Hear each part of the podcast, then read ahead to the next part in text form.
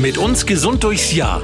Ein Podcast des St. Theresien Krankenhauses Nürnberg. Wir freuen uns, dass Sie wieder dabei sind bei einer neuen Folge unseres Podcasts Mit uns gesund durchs Jahr des St. Theresien Krankenhauses Nürnberg. Mein Name ist Anja Müller und ich freue mich, mir gegenüber wieder Privatdozent Dr. Andreas Maurer begrüßen zu können. Er ist der Chefarzt der Klinik für Unfallchirurgie und Orthopädie im St. Theresien Krankenhaus. Und wir wollen heute über künstlichen Gelenkersatz sprechen. Ja, her herzlich willkommen, Herr Dr. Maurer. Ja, Frau Müller, vielen Dank. Wir hatten ja schon in der vorangegangenen Podcast-Folge über den Gelenkverschleiß gesprochen und der ist dann ja im schlimmsten Fall auch der Grund, warum zum Beispiel ein Knie- oder Hüftgelenk gegen ein künstliches Gelenk ausgetauscht wird. Das hört sich jetzt erstmal so an, als ob man sozusagen einfach ein Ersatzteil bekommt. Aber diese Operation kommt nur dann zum Einsatz, wenn alle anderen Möglichkeiten ausgeschöpft sind, oder? Das ist korrekt. Also das ist auch das, was die Leitlinien uns vorgeben und was jeder, jeder verantwortungsvolle Chirurg so handhaben sollte. Also es ist die letzte Wiese sozusagen, das letzte Verfahren, das man, das man anwendet, wenn alle anderen konservativen Behandlungsoptionen, das heißt, alle Therapieformen ohne Operation gescheitert sind. Gescheitert sind heißt, sie sind ausprobiert worden und der Patient hat trotzdem noch anhaltende Beschwerden oder es kommt nur zu einer geringen Linderung, der Leidensdruck bleibt, der Patient kommt nicht zurecht. Ähm, dann würde man als letztes Mittel sozusagen die Implantation einer, eines Kunstgelenkes erwägen. Und würde das denn für alle Gelenke in Frage kommen? Also es gibt natürlich, die Entwicklung hat nicht gleichzeitig begonnen, sondern es gibt natürlich ähm, Gelenkersatzverfahren, die etablierter sind, die, ähm, wo man mehr Erfahrung hat als bei anderen Gelenken, also sehr etabliert sind momentan die Hüftendoprothetik, die Knieendoprothetik und die Schulterendoprothetik. Aber es gibt auch, man kann auch das Ellenbogengelenk ersetzen, das obere Sprunggelenk ersetzen, man kann Handgelenke ersetzen oder auch Fingergelenke. Also die Medizin also, macht ja immer Fortschritte, aber seit wann werden eigentlich künstliche Gelenke eingesetzt? Also das erste, was tatsächlich äh, berichtet wurde, war 1890 bereits. Das war ein, ein Berliner Chirurg, Themistokles Gluck hieß der. Und äh, der Kollege hat damals äh, versucht, ein künstliches Kniegelenk einzusetzen, allerdings in, äh, in, eine, in einen Infekt hinein. Und das Material war damals äh, Elfenbein. Und das hat sich also beides nicht auf Dauer bewährt, aber das waren äh, die ersten Versuche sozusagen. Also das ist eigentlich schon eine lange Entwicklung. Wobei man sagen muss, wahrscheinlich war es früher dann auch ein Problem der Hygiene beispielsweise, auch der Sterilität dann im OP, dass das dann äh, nicht geglückt ist. Absolut. Das war, ähm, es ist einmal ein großes Problem natürlich, war, war die Sterilität im OP, wie Sie das sagen, das saubere Arbeiten, aber auch die Materialien, die verwendet wurden, waren natürlich nicht ideal, sonst würde man sie ja heute noch weiter verwenden, wobei das natürlich beim Elfenbein ja, das wäre wäre wahrscheinlich sehr problematisch. Das wäre sicherlich nicht, nicht politisch korrekt, das Elfenbein ja. zu verwenden. Ähm, auf die Materialien kommen wir auch später nochmal zu sprechen. Äh, Im Zusammenhang mit dem Gelenkersatz spricht man ja immer von Endoprothesen. Ähm, was ist das für ein Fachbegriff? Also oft hört man auch, es, es handelt sich um eine Knietap und eine Hüfttap. Ja, also Endoprothese ähm, das kommt im, äh, im, Prinzip aus dem Griechischen. Endo heißt also, dass, dass etwas innen liegt, dass es im Körper ist und nicht außen äh, drauf. Oder bei einer, bei einer Beinprothese, wenn das Bein amputiert ist zum Beispiel, das wäre keine Endoprothese, sondern es befindet sich was im Körper. Und äh, Prothesis oder Prothese heißt eigentlich eine Anfügung. Also es ist was, ein Knochenersatzstück letzten Endes, was im Körper liegt. So kann man sich das vorstellen. Und wie Sie sagen, also man spricht immer von Knie-Tap und äh, Hüft-Tap. Äh, dieses Tap heißt Totalendoprothese. Das heißt, das komplette Gelenk wird ersetzt. Gelenk sind ja immer mehrere Gelenkpartner, mal oft zwei, gibt auch mehrere. Beim Ellenbogen sind es drei zum Beispiel.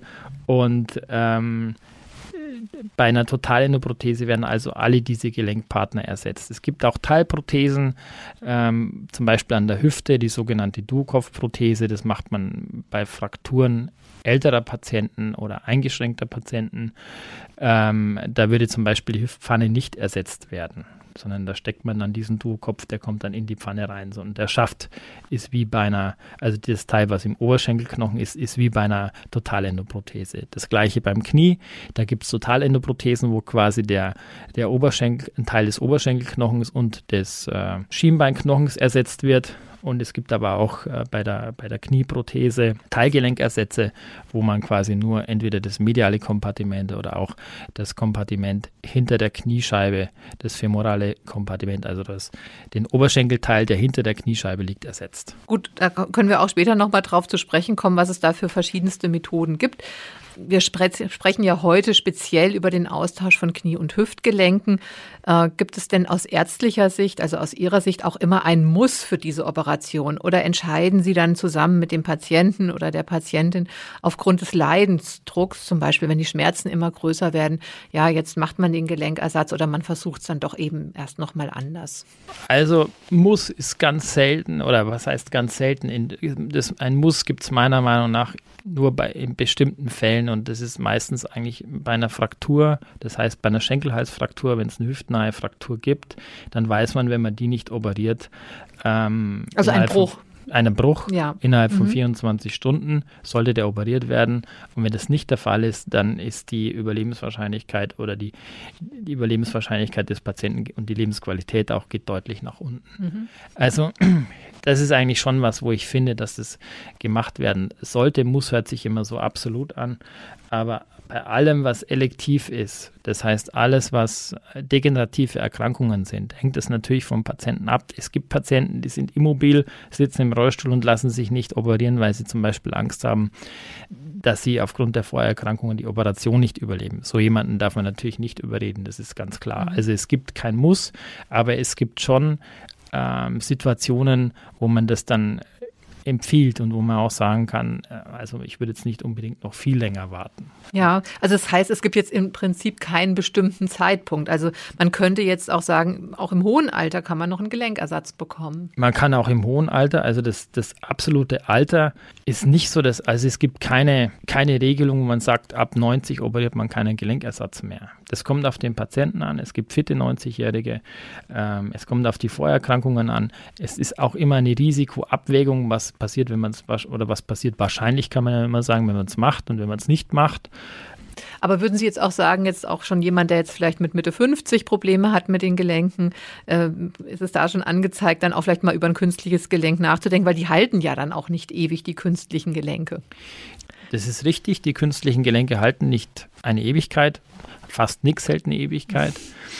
Und ähm, man kann ähm, auch den, den, jüngeren Patienten, die, die, die Operationen sind heutzutage, es können wirklich zu den erfolgreicheren Operationen in der Chirurgie und in der Orthopädie. Also man kann es auch jungen Patienten empfehlen, wenn natürlich die Indikation gegeben ist, wenn der Leidensdruck entsprechend groß ist. Und da gibt es genaue Richtlinien, die eigentlich eingehalten werden sollten, wann man ein Kunstgelenk operiert und wann nicht. Bei einem Kniegelenk ist es zum Beispiel so, dass die Schmerzen also mehrfach in der Woche im Prinzip täglich und dauernd äh, vorhanden sein sollten. Es sollte ein struktureller Aspekt vorhanden sein am Röntgenbild, dass man sieht, dass, äh, dass wirklich da strukturell der Gelenkspalt sich verschmälert hat.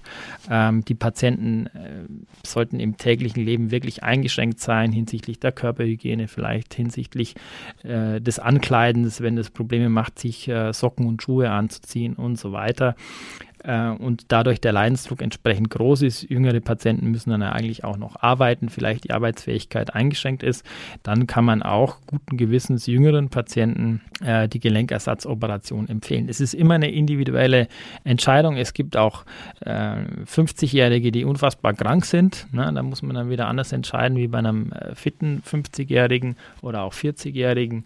Ähm, das gibt es leider auch. Aber ähm, im Prinzip spielt das Alter, das äh, numerische Alter keine absolute Rolle. Und äh, sicherlich trifft man ja auch diese Entscheidung nicht leichtfertig, sich ein künstliches Gelenk implantieren zu lassen. Das ist ja ein großer Eingriff. Auf was muss man sich denn da generell einstellen, wenn man sich für ein künstliches Gelenk entscheidet? Also in der Regel muss man sich darauf ähm, einstellen, dass man natürlich erstmal ein paar Tage im, im, Krankenhaus ist. Also das ist meistens so fünf bis acht Tage. In der Regel ist man im Krankenhaus bei einem künstlichen Knie oder bei einer künstlichen Hüfte. Und äh, man äh, sollte sich natürlich auch im Klaren sein, dass es mit dem Krankenhausaufenthalt nicht getan ist, sondern es geht dann an die Nachbehandlung. Oft sind ja vorher auch Bewegungsdefizite bereits vorhanden, die dann nachher wieder, wieder trainiert werden müssen. Oft wird eine Reha-Maßnahme oder in der Regel wird eine Reha-Maßnahme angeschlossen. Ähm, sie müssen gewisse oder sie sollten gewisse, äh, vor allem am Anfang, ähm, Bewegungen auch vermeiden oder aufpassen, dass eben solche Sachen wie eine, wie eine Luxation, also wie ein Ausrenken zum Beispiel bei einem Hüftgelenk eben nicht so leicht passiert. Gehen wir nochmal äh, auf den Hüftersatz ein, insbesondere. Welcher Teil der Hüfte wird denn da konkret ersetzt? Sie haben es ja schon vorhin gesagt, wenn ein Bruch da ist, dann ist schon klar, dann wird die Hüfte operiert, aber ähm, muss da immer das ganze Gelenk ersetzt werden? Also wie gesagt, bei einem, bei einem Bruch nicht. Bei einem äh, Bruch kann man auch eine Teil Endoprothese machen, eine sogenannte Duokopfprothese.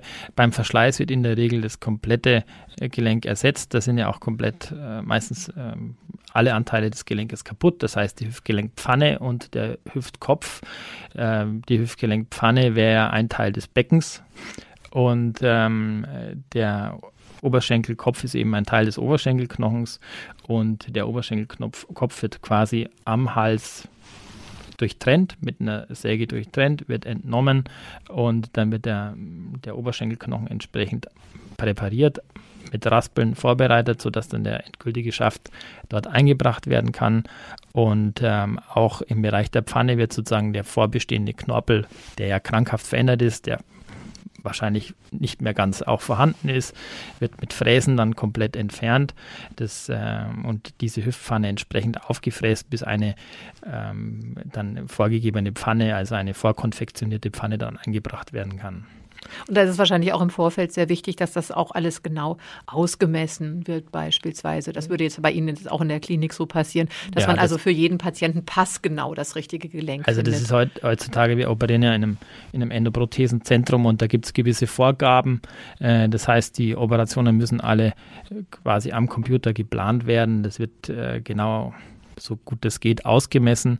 Ähm, man hat dann schon natürlich einen, äh, wenn man in die Operation reingeht, einen genauen Eindruck oder eine Idee von der Anatomie, die einen erwartet, vielleicht Probleme, die sich dadurch ergeben können, aber auch äh, hinsichtlich der Implantatgrößen und der Prothesen, wie die dann individuell passen oder auch nicht. Ja, ja jeder Mensch äh, hat ja wahrscheinlich auch eine andere anatomische Voraussetzungen. Also Frauen und Männer sind auch unterschiedlich, nehme ich an. Also dass man da eben auch äh, verschiedenste Größen dann auch vorrätig hat, beispielsweise. So ist es verschiedene Größen bei den Knien, auch verschiedene Breiten. Ähm, also da gibt es in der Implantatentwicklung ähm, schon Fortschritte und Weiterentwicklungen, die man natürlich jetzt mit den Implantaten von 1890 Gott sei Dank nicht mehr vergleichen kann. Aber irgendwo muss man ja auch sagen, wir lächeln da jetzt drüber, aber muss ja auch die Entwicklung mal begonnen werden. Also von dem her. Ja, sicherlich. Also aus welchem Material sind denn die Prothesen heutzutage dann? Also bei den, äh, bei den Hüften ist es so, dass es meistens äh, die, die zementfreien Implantate sind eigentlich in der Regel aus Titan Mhm. Und ähm, in diese, in die Pfanne zum Beispiel, da kommt ja dann, also in diese Titanpfanne, Titan ist also ein Metall, kommt dann ein, ein sogenanntes Inlay oder ein Insert hinein, eine Einlage nochmal, die in diese Pfanne rein, das kann entweder aus Keramik sein oder aus Polyethylen. Und ähm, das würde ja dann artikulieren mit dem Hüftkopf. Der Hüftkopf wird auf den Schaft, der in den Oberschenkelknochen eingebracht worden ist, aufgebracht und der Hüftkopf, äh, da kann man nochmal die Länge des Beines variieren. Der ist heutzutage in der Regel bei den elektiven ähm, Operationen aus äh, Keramik. Mhm. Gibt aber auch Metallköpfe, wenn man mal einen Kopf wechseln muss und so weiter, dann kann man Metallköpfe aufbringen. Aber ähm, in der Regel wird, wird eine Keramik, eine hochentwickelte Keramik verwendet. Aber Sie haben schon gesagt, es gibt so äh, zementfreie Operationen, dann hört man aber eben auch wieder vom Zement. Das hört sich erstmal jetzt nicht so toll an, irgendwie Zement ins Bein zu bekommen. Was muss ich denn darunter verstehen? Also das ist nicht nicht der Zement, den Sie natürlich von der Baustelle kennen, das Knochenzement, das ist Polymethyl mit Acrylat, heißt das, ist es im Prinzip sowas wie Plexiglas. Also das, äh, die werden nicht einzementiert, die Prothesen, die werden im Prinzip eingeklebt. Mhm. Und ähm, wenn die, wenn diese, diese Klebung hält die dann auch sehr lange dann oder ist das, ist das eine Verfahren besser als das andere? Also hinsichtlich der, der Haltbarkeit es gibt bei beiden Verfahren Vor- und Nachteile, wie das eigentlich meistens im Leben äh, so ist, aber hinsichtlich der Haltbarkeit und der Standdauer der Prothesen macht es eigentlich keinen signifikanten Unterschied. Es kommt darauf an, wenn Patienten, früher war man da, also früher hat man in jüngeren Jahren sozusagen zementiert, hat aber auch, das, da sieht man auch die Ergebnisse aus den Endoprothesenregistern, hat aber auch lange Standzeiten, zum Teil von 20, 30 Jahren. Also das gibt es auch bei den zementierten Prothesen und es ist nicht gesagt, dass in, es ist nicht so, dass eine zementfreie besser ist als eine zementierte. Das kommt alles, oder es gibt auch Teilzementierte, wo man nur den Schaft zementiert. Es hat alles seine Indikation. Ähm, es wird heutzutage mehr zementfrei operiert. Ein Vorteil ist, wenn man die Prothese irgendwann wechseln muss, dass man den Zement nicht aus dem Oberschenkelknochen entfernen mhm. muss. Das ist manchmal eine sehr mühsame Arbeit und Aufgabe. Aber man kann nicht sagen, dass es eine besser und das andere schlechter ist oder umgekehrt. Und muss ich mir das dann so vorstellen, dass dann der ganze Oberschenkel aufgeschnitten wird, um diese Prothese einzubringen? Oder wie operiert man da heutzutage? Nee, es gibt einen relativ kleinen, äh, kleinen Schnitt. Es gibt mehrere Möglichkeiten, zum Hüftgelenk zuzugehen. Das können Sie von vorne, von der Seite, von hinten machen sozusagen. Da gibt es verschiedene Zugangswege. Wir selber benutzen einen, einen relativ minimalinvasiven Zugang von, von hinten.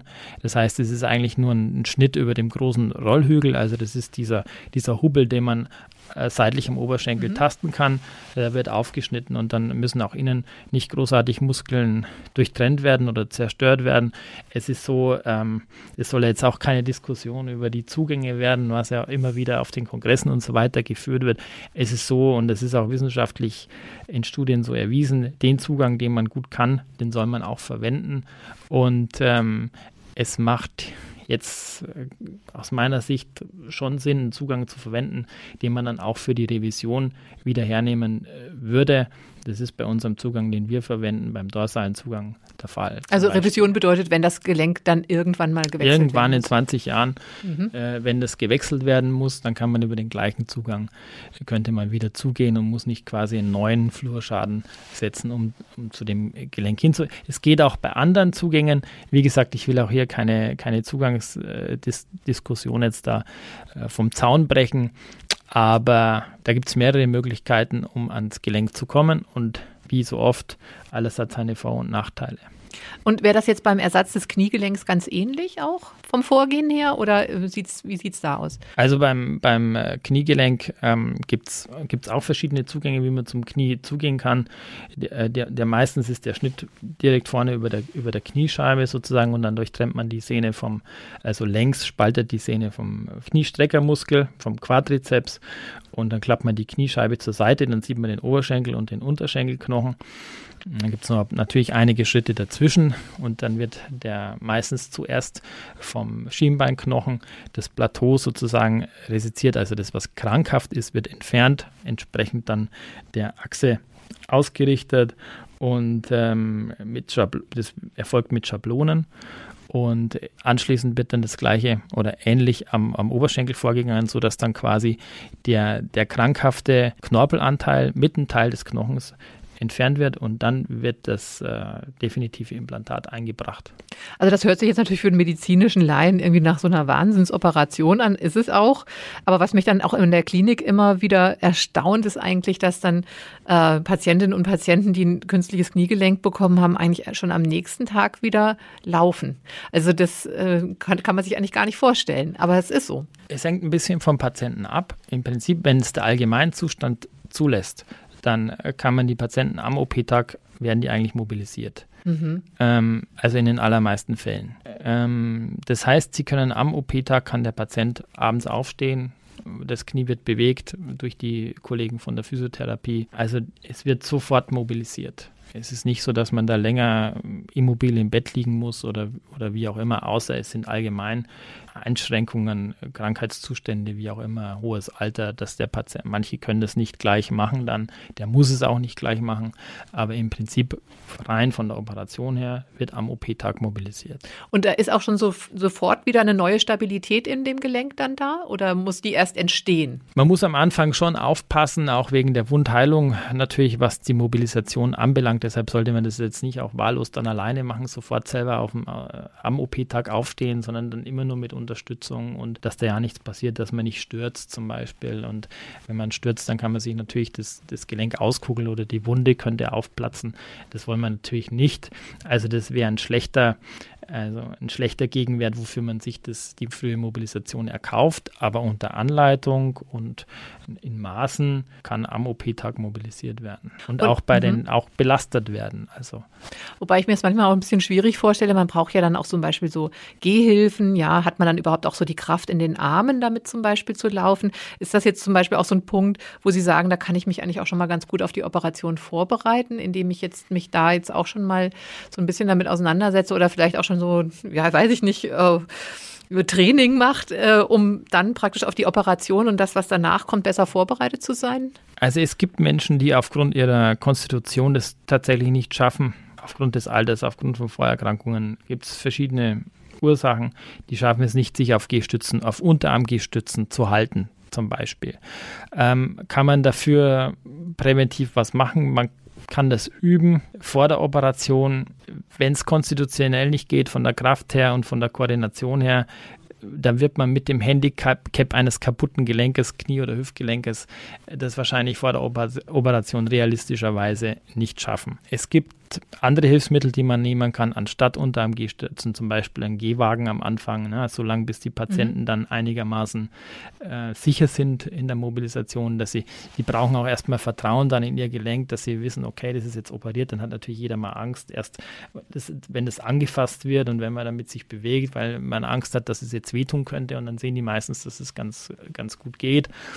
Und ähm, kriegen dann auch Zuversicht und Zutrauen in ihr neues Gelenk. Und das ist ein, das ist ein Lernen quasi. Ein, der, der Patient muss wieder lernen, mit der Situation dann zurechtzukommen, mit, die neuen Umstände mit einzubauen, sozusagen in sein tägliches Leben, sich endoprothesengerecht auch zu verhalten, gewisse Sachen am Anfang zumindest zu vermeiden. Und ähm, dann kommen die Patienten eigentlich relativ gut damit zurecht. Aber wie gesagt, also man kann die Hilfsmittel, es müssen nicht unter AMG-Stützen sein. Es gibt da viele Hilfsmittel, die man ähm, zusätzlich oder alternativ oder anfangs verwenden kann, um die Patienten zu mobilisieren. Und natürlich die personelle Unterstützung durch die Kollegen der Pflege oder auch der, der Physiotherapie. Genau, man würde ja dann ja gar nicht so lange im Krankenhaus bleiben, wahrscheinlich nur eine Woche oder weniger. Ja, so fünf bis acht Tage. Das kommt ein bisschen drauf an. Momentan ist es natürlich mit der, mit der Pandemie das äh, auch schwierig, dann Reha-Plätze zu bekommen und mhm. so weiter. Also es, es läuft ja so ab, dass wenn wir die Patienten in unserer Indikationssprechstunde sehen und ähm, der OP-Termin vereinbart wird,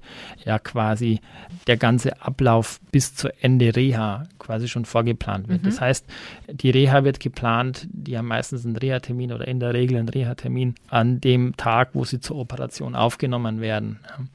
Also das wird alles im Vorfeld langfristig, langfristig geplant, sodass eigentlich der Patient immer weiß, was als nächstes kommt. Und würden Sie denn sagen, dass so ein Gelenkersatz eigentlich für jeden oder für jede in Frage kommt? Oder gibt es da wirklich dann auch Ausnahmen, wo Sie sagen, nee, da geht gar nichts? Also immer für jeden, da kann man ja sowieso pauschal nicht sagen. Wie gesagt, es gibt Patienten, die vom Allgemeinzustand her so schlecht sind, dass das Risiko so groß wäre, sie zu operieren, dass man da wirklich gut abwägen muss. Es passt natürlich auch nicht jedes Implantat für jeden Patienten.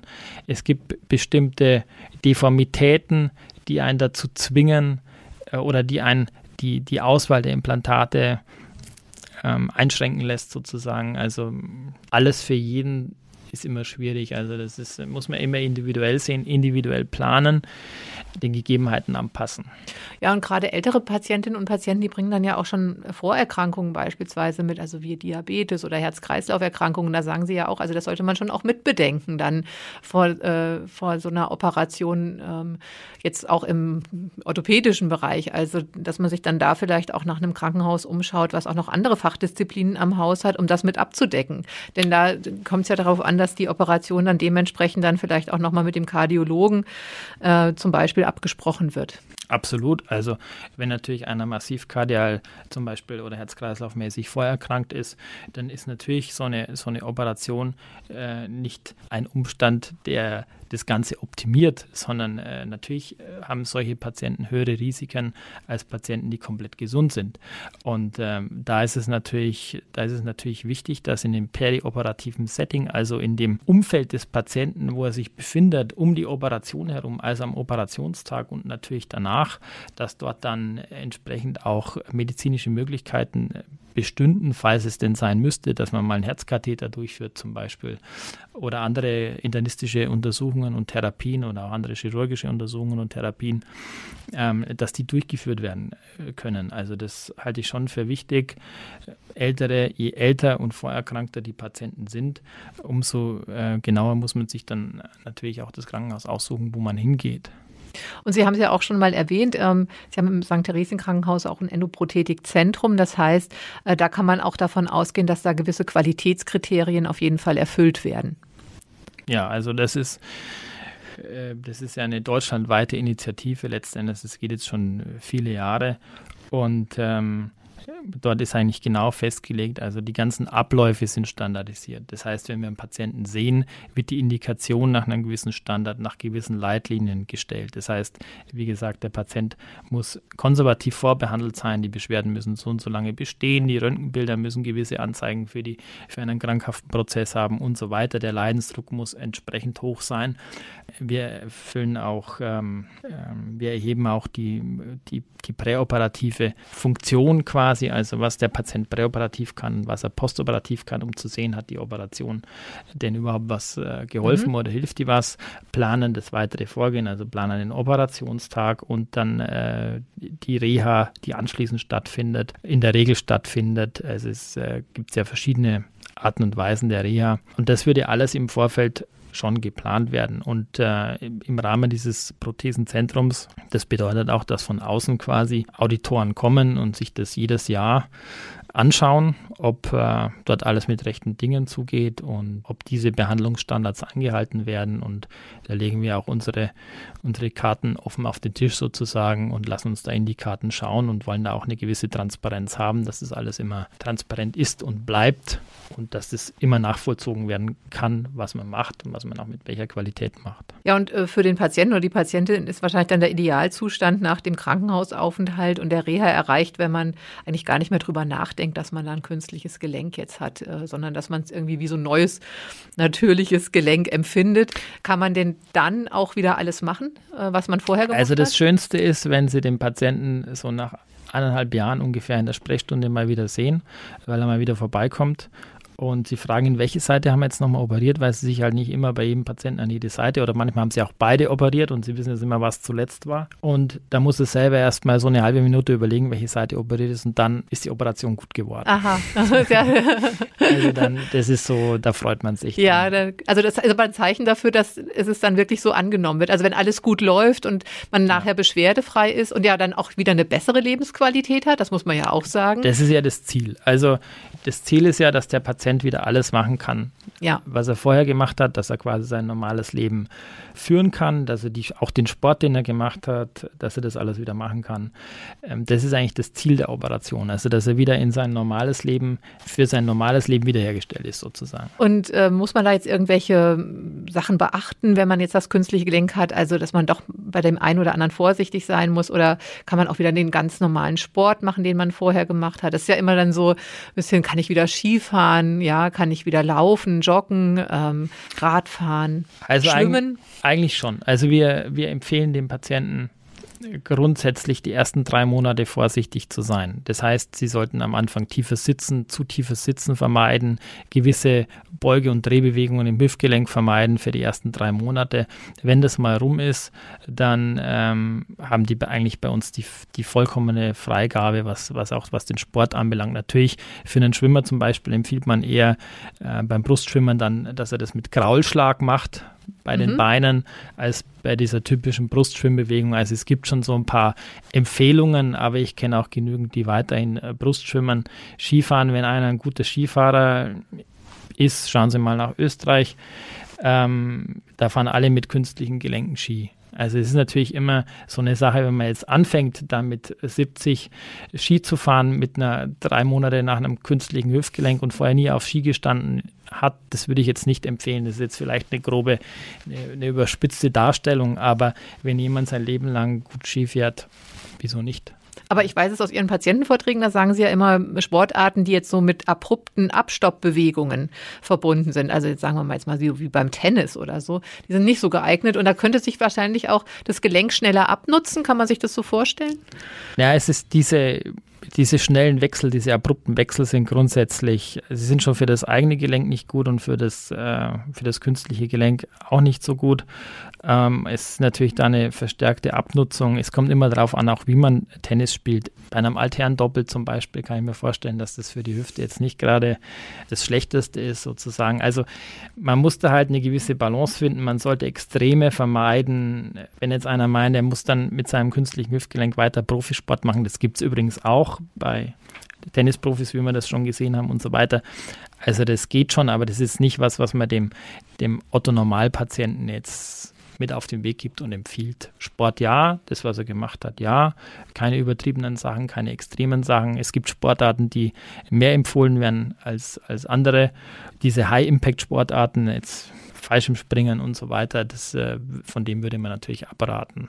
Gut, das ist jetzt auch nicht ja. jedermanns Sache tatsächlich. Nicht jedermanns Sache. Mir ist jetzt nichts, kein genau. blöderes Beispiel eingefallen. Aber, ja. aber äh, wie immer, also Bewegung ist, wie gesagt, das A und O, wahrscheinlich auch nach einem künstlichen Gelenkersatz. Man, wer rastet, der rostet. Und da gilt es dann vielleicht noch mehr, wenn man. Äh, Absolut. Äh, also das wird ja gemacht, um die Bewegung wiederherzustellen. Also das ist ein, es ist der Hauptgrund, warum man operiert, ist, dass der Patient sich wieder schmerzfrei bewegen kann. Ja. Darum geht's. Ja, und wenn Sie dann selbst vielleicht noch ein paar Tipps brauchen für äh, Sport im Alter oder wenn Sie vielleicht wieder sportlich anfangen wollen, dann schalten Sie auch das nächste Mal wieder ein bei unserem Podcast mit uns gesund durchs Jahr, denn da wollen wir uns speziell nochmal mit dem Sport beschäftigen. Ja, bis dahin alles Gute für Sie und vielen Dank, Herr Dr. Maurer, für heute. Herzlichen Dank, bis zum nächsten Mal. Mit uns gesund durchs Jahr. Ein Podcast des St. Theresien Krankenhauses Nürnberg.